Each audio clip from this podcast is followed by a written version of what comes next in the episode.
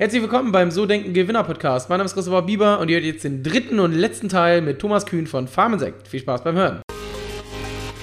ImmoSmart24 präsentiert euch den So Denken Gewinner Podcast. Egal ob Wohnung, Grundstück, Einfamilienhaus oder Kapitalanlage, geht auf immosmart24.com und sucht euch eure Finanzierung raus. Ähm, jetzt hast du gesagt, das Thema Insekten verfüttern ist in der Branche schon ein Stück weit bekannt. Jetzt aber ist seit letztem Jahr eigentlich offiziell für äh, Schweine und äh, Hühner, hattest du gesagt, zugelassen. Genau. Ähm, ist es denn, ich stelle mir so vor, du hast ja gesagt, ihr müsst ja nicht eigentlich groß verkaufen, weil ihr ja inbound ähm, Leads kriegt, aber, aber wenn du jetzt ähm, so einen Landwirt vor dir sitzen hast, das sind ja meistens nicht Menschen, die jetzt mit der Innovation, ich sag mal, also die, das sind ja Traditionsunternehmer sozusagen, lange äh, gewachsene Strukturen, wie überzeugst du die davon, dass das jetzt äh, vielleicht auch ein gangbarer Weg ist? Also, äh, äh, ich möchte vielleicht erst mal mit einem Bild, äh, sag ich mal, aufräumen, was viele haben, die aus der Stadt kommen. Der Landwirt, ja, der kommt jetzt von irgendwo und ist nicht modern. Landwirte sind hoch innovative Leute, das, das weiß man aber nicht in der Stadt, aus folgendem Grund. Ich sag mal, ein Landwirt, wenn man sich anschaut, wie sah die Landwirtschaft vor 100 Jahren aus? Wie sah sie vor 50 mhm. aus? Wie sah sie vor 20 aus? Wie sieht sie in 20? Es ist eine hoch innovative Branche. Du, du erkennst einen Hof nicht mehr wieder. Und es ist auch so, die Landwirte sag ich mal, müssen mit der Zeit gehen und innovativ sein. Die haben zum Beispiel jetzt den neuen Traktor, der autonom über die Felder fährt. Der fährt die komplett schon, sag ich mal, alleine ab. Die haben die moderne Stalltechnik, die hier viel automatisiert, die hier mein Tierwohl überwacht, die hier mein, äh, sag ich mal, Gewicht von den Schweinen automatisch misst. Und, und ein moderner Farmer hat heutzutage auch seinen ganzen Betrieb auf dem Smartphone drauf. Mhm. Das heißt, äh, sag ich mal, äh, die äh, Landwirte sind äh, hoch innovativ. Deswegen, was wir haben, ist jetzt für die ein neues, sag ich mal, Nutztier. Das ist klar, das ist neu für die. Aber was einem Landwirt wichtig ist, ist, äh, dass er das versteht und auch die, sag ich mal, Betriebswirtschaft dahinter versteht. Das heißt, mhm. er, äh, sag ich mal, kann für sich sehen, okay, ich habe hier diese Inputkosten, ich zahle so viel fürs Futter, für Wärme, Strom etc., so viel, sag ich mal, für mein Gebäude oder den Umbau von meinem Gebäude und das kommt am Ende raus. Und das ist im Endeffekt, was was, äh, sag mal, mit wo man Landwirt überzeugt, dass man sagt, hier ist ein Produkt, das macht wirtschaftlich Sinn und es ist auch eine Zukunftsperspektive, weil die äh, Insektenproduktion gerade im regionalen äh, Sinne, wie wir das machen, ist politisch sehr gewollt. Das heißt, gerade wenn man jetzt in Norddeutschland ist, wo man ja zum Teil sehr hohe Bestandsdichten hat, ist es sehr mhm. schwierig, überhaupt einen neuen Stall oder Gebäude genehmigt zu bekommen. Bei Insekten ist es so, dass die Behörden das sehr, mh, hm, sag ich mal, unterstützen und fördern, äh, auch weil sie sagen, okay, das ist doch was anderes ist und da ist es äh, deutlich leichter, eine Genehmigung zu bekommen als jetzt im konventionellen Bereich. Ähm, und deswegen würde ich sagen, äh, sind Landwirte eigentlich, ich finde, sehr gute Kunden, weil, ähm, sag ich mal, man trifft auch immer den Entscheider. Der Entscheider ist meistens, sag ich mal, der Landwirt selbst, vielleicht noch ein Vater oder ein Sohn ähm, oder sag ich mal, oder Tochter oder sag ich mal, äh, Ehefrau. Aber dein Kreis mit den Leuten, die es entscheiden, ist sehr begrenzt und die kennst du eigentlich sehr schnell. Und dann mhm. sprichst du eigentlich immer mit den richtigen Leuten und weißt es eigentlich. Also gerade wenn du aus dem B2B-Sales kommst, wie ich davor gemacht habe, würde ich sagen, ist es ein Landwirt eher leichter zu verkaufen als ein B2B-Sales. Und wo siehst du, wo siehst du die Risiken für die ganze Geschichte? Gibt es da Risiken, wo du sagst, so, okay, da könnte es dran scheitern? Ich, ich meine, klar, ich meine, du hast, du hast, du hast immer, sag ich mal, als, als Unternehmer immer Risiken. Ich sag mal, was sind bei uns die größten Risiken ist, ja, ich meine, Insekten werden verboten, zum Beispiel. Also ganz großes Risiko in der EU, falls das kommen würde, äh, naja, dann kannst du eigentlich die, den Land dicht machen. Ist aber sehr unwahrscheinlich, dass es kommt. Die wurden erst zugelassen, gab es gigantische Studien dazu. Ich meine, der Markt ist stark am Wachsen, politisch gewollt, also das wäre für uns schlecht. Sonst, sag ich mal, äh, ist das Risiko, äh, sag ich mal, ist, äh, so, wir sind ja noch teurer als konventionelles Soja. Ich meine, die Preise, sag ich mal, von, so, von der Sojaentwicklung spielen uns zu. Also wir nähern uns immer mehr an. Also unsere Zucht wird effizienter, Soja wird teurer, so dass wir auch glauben, dass wir das in drei Jahren schlagen können, auch konventionelles Soja von den Preisen. Ähm, und äh, sag ich mal, das ist natürlich was, aber sag ich mal, auch dieser Trend im Bereich Tierhaltung geht ja immer mehr zu sag ich mal, besserem Tierwohl, äh, auch sag ich mal, was regionales Futter hat. Ich meine, Aldi hat ja so eine Strategie aufgestellt, bis 2030 nur noch Tierwohlstufe 3 und 4 und die beinhaltet mhm. auch äh, regionalen Futtereinsatz. Tönnies zum Beispiel verbietet ab Ende diesen Jahres den Einsatz von Regenwaldsoja ähm, zum Beispiel, also in der Fütterung. Ich meine, das sind alles Trends, die uns jetzt eher pushen. Und dann hast du noch so Themen wie Versorgungsunsicherheiten mit Covid und der Ukraine, die uns jetzt eigentlich eher, mhm. sag ich mal, jetzt gefördert haben. weil wir jetzt ja für den Ansatz stehen, wir sind regional und unsere Produktionsketten und unsere Supply Chains werden kürzer. Mhm. Okay, und ähm, also es ist echt mega spannend, ne, die Geschichte. Ähm, jetzt so das Thema Mitarbeiter würde ich nochmal ganz kurz aufmachen. Ja. Ihr habt jetzt ja zehn, hast du gesagt. Ähm, also ich höre von vielen, ich hatte jetzt in letzter Zeit öfter Unternehmer-Podcasts, die halt nachhaltige Ansätze haben und die haben gesagt, wir brauchen gar nicht so viel Werbung machen, weil uns die Leute gerne bei uns arbeiten, weil sie halt was Gutes ja. tun. So, das ist ja auch, auch das, was du erzählt hast, was du und Wolfgang ihr primär eigentlich als, als Gründungsgrund hattet, die Welt ein bisschen besser genau. machen. Wie, wie ist es? Äh, tut, tut ihr euch schwer, Mitarbeiter zu gewinnen? Ich meine, du sitzt ja da in der Nähe von München, das ist jetzt ja auch nicht so easy wahrscheinlich, oder da auf dem Land in der Produktion ja. dann Leute zu kriegen, oder? Ich, ich würde sagen, ähm, gute Mitarbeiter zu finden, äh, ist, nie leicht. Äh, es ist aber, sag ich mal, mit, äh, mit Farminsekt jetzt, glaube ich, auch nicht besonders schlimm. Äh, aus dem Grund, weil es, wir haben auch Leute, die, die kommen, sag ich mal, weil sie wirklich purpose-driven kommen, weil sie bei uns arbeiten wollen, weil sie sagen, das macht Sinn bei euch zu arbeiten. Hm, Sagen wir zum Beispiel. Oder es gibt also gerade, wir haben ja auch Produktionsmitarbeiter, äh, die haben im, bei uns im Vergleich, wenn sie jetzt zum konventionellen landwirtschaftlichen Betrieb arbeiten, deutlich bessere Arbeitsbedingungen als dort. Ähm, und ich würde sagen, von den Löhnen, die wir zahlen oder Gehälter, sind wir jetzt auch nicht ganz schlecht aufgestellt. Aber klar, ich meine, München ist natürlich auch eine Hochphase, gibt es viele, sag ich mal, interessante Unternehmen, sag ich mal, mit denen man auch äh, direkt oder indirekt konkurriert, ganz klar. Okay, und was macht, macht ihr, um Mitarbeiter auch zu binden oder auch zu finden ans Unternehmen? Ich meine, finden ist, ist eigentlich meistens auch so. Ich meine, wir haben so Stellenanzeigen und sowas gemacht. Mittlerweile kriegen wir aber auch genügend Initiativbewerbungen rein, also wo Leute sich halt auf offene Stellen bewerben. Äh, sag ich mal, was ganz Gutes, ohne dass wir diese Stellen schalten.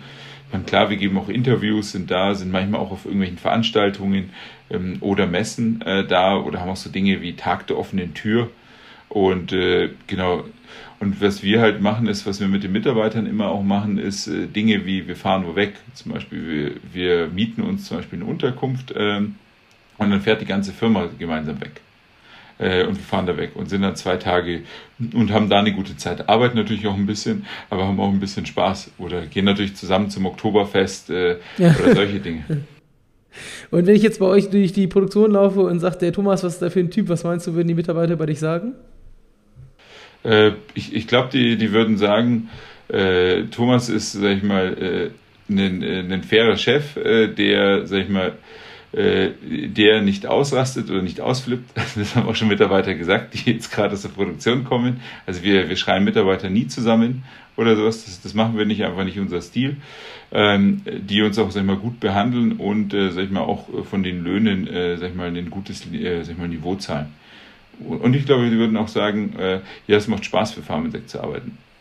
Mhm, okay. Ähm, und ich würde dich, ja, sag. Ja, genau. Äh, genau. Und was, was, was auch ein Mitarbeiter schon äh, gesagt hat, ist, äh, der hatte in dem Jahr Farmensekt mehr gelernt als in den zehn Jahren davor. Mhm. cool. genau. Und hast, hast du denn persönlich Vorbilder, irgendwelche Mentoren, wo du dran du dich äh, orientierst oder, oder wie reflektierst du die ganze Geschichte? Ja, ich würde sagen, so, ich meine, klar, zwei, zwei große Vorbilder sind natürlich Buddha und Jesus. Große Vorbilder, sag ich mal, große Menschen, die, die, die viel erreicht haben, auch, sag ich mal, geistig einen sehr weiten Zustand erreicht haben. Ähm, und die da einfach, sag ich mal, einfach große Vorbilder sind und viele, sag ich mal, Dinge, wie sie gehandelt haben und getan haben, sag ich mal, einfach, sag ich mal, sehr anerkannt ist. Äh, sag ich mal so, gerade auch wie man mit Menschen umgeht, wie man, sag ich mal, auch die Welt, auf die Welt schaut, ähm, oder wie man auch, sag ich mal, äh, einfach auch sein Leben betrachtet, welchen Stellenwert man selbst hat, äh, sag ich mal, auch mhm. wenn man so viel erreicht hat, finde ich, sag ich mal, sind das meine zwei, sag ich mal, so insgesamt großen Vorbilder. Und äh, sag ich mal, unternehmerisch ist natürlich, äh, sag ich mal, sehr beeindruckend, äh, was äh, Elon Musk äh, geleistet hat. Ganz klar, ich meine, was er gemacht hat, äh, mit, ob es jetzt PayPal ist, äh, ob es jetzt äh, Tesla ist äh, oder SpaceX, äh, mhm. muss man sagen, natürlich als Unternehmer wahrscheinlich so der Daniel Düsentrieb oder so des 21. Jahrhunderts, muss man sagen. Ob er menschlich so ist, kann ich nicht beurteilen. Also wie das da ist im Privaten, da sind sicher Jesus, Buddha, sag ich mal, besser aufgestellt. Aber unternehmerisch hat er natürlich sehr, sehr viel richtig gemacht. Und ähm, wenn du jetzt ähm, Mitarbeiter aussuchst, ne, wonach machst du das normalerweise? Ja, ich meine, wir, wir haben ja so ein dreistufiges Verfahren. Also das heißt, wir führen erstmal ein Gespräch. Also wir haben so schon Checklisten, wo wir durchgehen, Fragen beantworten zu den Mitarbeitern, Motivation, Lebenslauf, äh, haben dann nochmal einen Call zu zweit und dann kommen die auch immer vorbei zu einer unserer äh, sag ich mal, eigenen Produktionsanlagen, dass wir die einfach persönlich kennenlernen und gucken auch, äh, ob wir denken, dass sie diese Fähigkeit haben oder manchmal machen sie auch äh, Sachen wie zum Beispiel ein Sales-Mitarbeiter ruft dann zum Beispiel äh, einfach jemanden mal an, kalt und guckt mal, sag mal wie das ist. Äh, und da gucken wir halt, sag ich mal, auch viel, passt es oder passt es nicht. Ich meine, da ist auch Bauchgefühl viel dabei. Äh, mhm. Also in der Regel, sag ich mal, also ich stelle eigentlich äh, nur noch Mitarbeiter ein, wo ich ein gutes Bauchgefühl habe. Wenn es irgendwie unsicher ist, dann werde ich den nicht mehr einstellen. Äh, genau. Und, und wie motivierst du eure Mitarbeiter? Ich meine, wir versuchen zu zeigen, ich meine, wir arbeiten mit der äh, OKR-Methodologie, die auch viele Silicon Valley Startups haben. Das heißt Objective and Key Results. Wir setzen halt Ziele und gucken, dass wir die erreichen. Äh, und wenn wir Erfolge haben, dann feiern wir die auch. Also wenn wir jetzt zum Beispiel wieder ein Sale machen oder sowas, dann wird es natürlich auch zelebriert oder großen Grant gewinnen oder sowas, dann wird es natürlich auch zelebriert. Und wir treffen uns natürlich auch, ähm, sag ich mal, als Team. Wir sind ja, sag ich mal, als ganzes Team in der Regel einmal im Monat, auch in Persona weil, äh, sag ich mal, wir sind ja eigentlich sag ich mal, eine Remote Company. Ich meine, das Wollte gerade sagen. Also wir haben eigentlich gar kein klassisches Büro. Äh, sag mal, wegen Corona haben wir gar kein Büro gehabt, weil du darfst dich eh nicht treffen. Also wir hätten dann, sag ich mal, uns ein größeres Büro suchen müssen. Haben gesagt, brauchen wir eigentlich nicht, darf sich eh nicht treffen. Und die Mitarbeiter dürfen eigentlich immer von daheim aus arbeiten. Ich meine, Sales-Mitarbeiter sind eh unterwegs oder sag ich mal, mhm. sollen eh Kunden anrufen. Und die einzigen, die, sag ich mal, vor Ort sind, sind natürlich die Produktionsmitarbeiter. Die können natürlich kein Homeoffice machen, weil die brauchen wir vor Ort. Äh, und wenn Mitarbeiter was in der Produktion machen oder bei Kunden sind. Dann sind sie nicht aber Ist denn, aber sonst läuft denn die Produktion so automatisiert oder weil ihr habt ja gesagt zehn Mitarbeiter äh, bei 1000 Quadratmeter, ja. da, da, da, wie viel Wir haben schon viel Automatisierung drin. Also genau, also bei uns in der Produktion äh, arbeiten äh, weniger als die Hälfte. Hm, okay. Also ich meine, das ist, das ist schon stark automatisiert, also die Bereiche. Also nicht alles, es gibt natürlich auch Handarbeit und sowas, aber wir haben doch einen Industrieroboter drin, der, der viele Sachen macht äh, und der automatisch handelt, auch eine automatisierte Flüssigfütterung etc. Also das ist schon, sag ich mal, automatisiert und wir wollen natürlich noch mehr automatisieren. Okay, krass. Also äh, Thomas, erstmal vielen Dank für die ganzen Antworten. Das ist mega spannend, ja. wo die Reise bei euch hingeht. Ich glaube, das steht kurz davor, vor allem jetzt seit letztem Jahr September ähm, verkaufbar ist sozusagen, äh, dass da richtig was draus entstehen kann.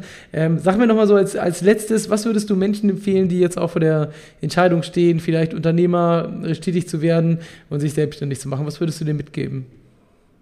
Was mitgeben würde, der Unternehmerweg ist toll ist aber oft steinig äh, und man darf sich da nicht abschrecken lassen. Äh, wenn man sich anschaut, egal welche Gründe oder welche großen Persönlichkeiten sind, am Anfang hatten die alle Rückschläge. Da darf man sich nicht sag ich lassen. Am Ende liest man davon nicht mehr in der Biografie, aber wenn man sag mal, genau hinschaut, hatten das alle Unternehmer. Und was, was wichtig ist zu verstehen ist, ähm, äh, es wird, äh, sag mal, man macht natürlich tolle Pläne, aber die Wahrscheinlichkeit ist, dass es mal schlechter läuft oder dann gerade am Anfang vielleicht auch finanziell klappt, es äh, kann durchaus sein. Deswegen würde ich mir überlegen, wie viel Geld Geld brauche ich und wie lange kann ich leben, äh, ohne dass es gut läuft. Weil was, was sag ich mal super ärgerlich ist, ich bin schon bei 80 Prozent und dann geht mir das Geld aus. Weil zum Beispiel am Anfang macht man auf Bootstrapping, also ich finanziere das selbst, man, man hat vielleicht mhm. noch gar keine Investoren und ich habe jetzt bin jetzt schon bei 80 Prozent, aber dann kann ich mir mein Leben nicht mehr leisten, weil dann habe ich kein Geld mehr oder kann mir auch keins von der Familie oder so leihen oder kriege keins mehr von Freunden und dann muss ich aufhören das ist nicht ärgerlich, sondern gucken, sag mal, auch äh, gerne drei oder sechs Monate Puffer mehr einplanen. Dass ich sage, ich glaube jetzt in einem Jahr habe ich das gebaut. Dann lieber Geld zurücklegen für eineinhalb Jahre, weil es kommt immer irgendwas, was man nicht erwartet. Wenn es in neun Monaten klappt, toll, super, klasse, äh, dann beschwert sich keiner. Wenn es aber ein Jahr und äh, sechs Monate dauert, dann will ich auch, äh, sag ich mal, so lange finanziert sein. Und das ist, glaube ich, wichtig zu sagen, dass man da auch, sag ich mal, die Ausdauer hat ähm, und einfach auch diesen äh, ja, im Englischen das Wort Persistence finde ich sehr gut. Äh, und da gibt es für mich einen Film, den ich da super spannend finde, den ich jedem empfehlen kann. Das ist die Doku über den McDonalds-Gründer. Ich weiß gar nicht mehr, wie die heißt. Founder, die, The Founder, glaube ich, genau. Die gab es mal bei Netflix ja. oder so. The Founder, ja, ja. Die, kann, die kann ich jedem mal empfehlen. Ich finde die auch äh, humorvoll gemacht. Und wenn man, wenn man lernen will, was Persistence ist, dann sollte man den Film anschauen. Sehr gut, vielen Dank, Thomas. Mega Schlusswort. Ja. Danke, danke für deine Zeit. Ähm, ich bin echt mega gespannt. Äh, ich reserviere dich ja. jetzt schon mal in zwei Jahren im Podcast und dann gucken wir, ob ihr dann schon verzehnfacht habt. Also ich glaube, mega Potenzial, die Company. Und ja, danke für deine Zeit und das Interview. Gerne, danke dir, Christopher. Äh, alles Gute. In diesem Sinne, ciao, ciao. Ciao. Das war's, das war der dritte Teil mit Thomas Kühn von Farmensekt. Ich hoffe, dir hat es Spaß und dir hat es gefallen und ich freue mich dann, wenn du nächste Woche zum nächsten Interview wieder mit am Start bist. Ciao, ciao.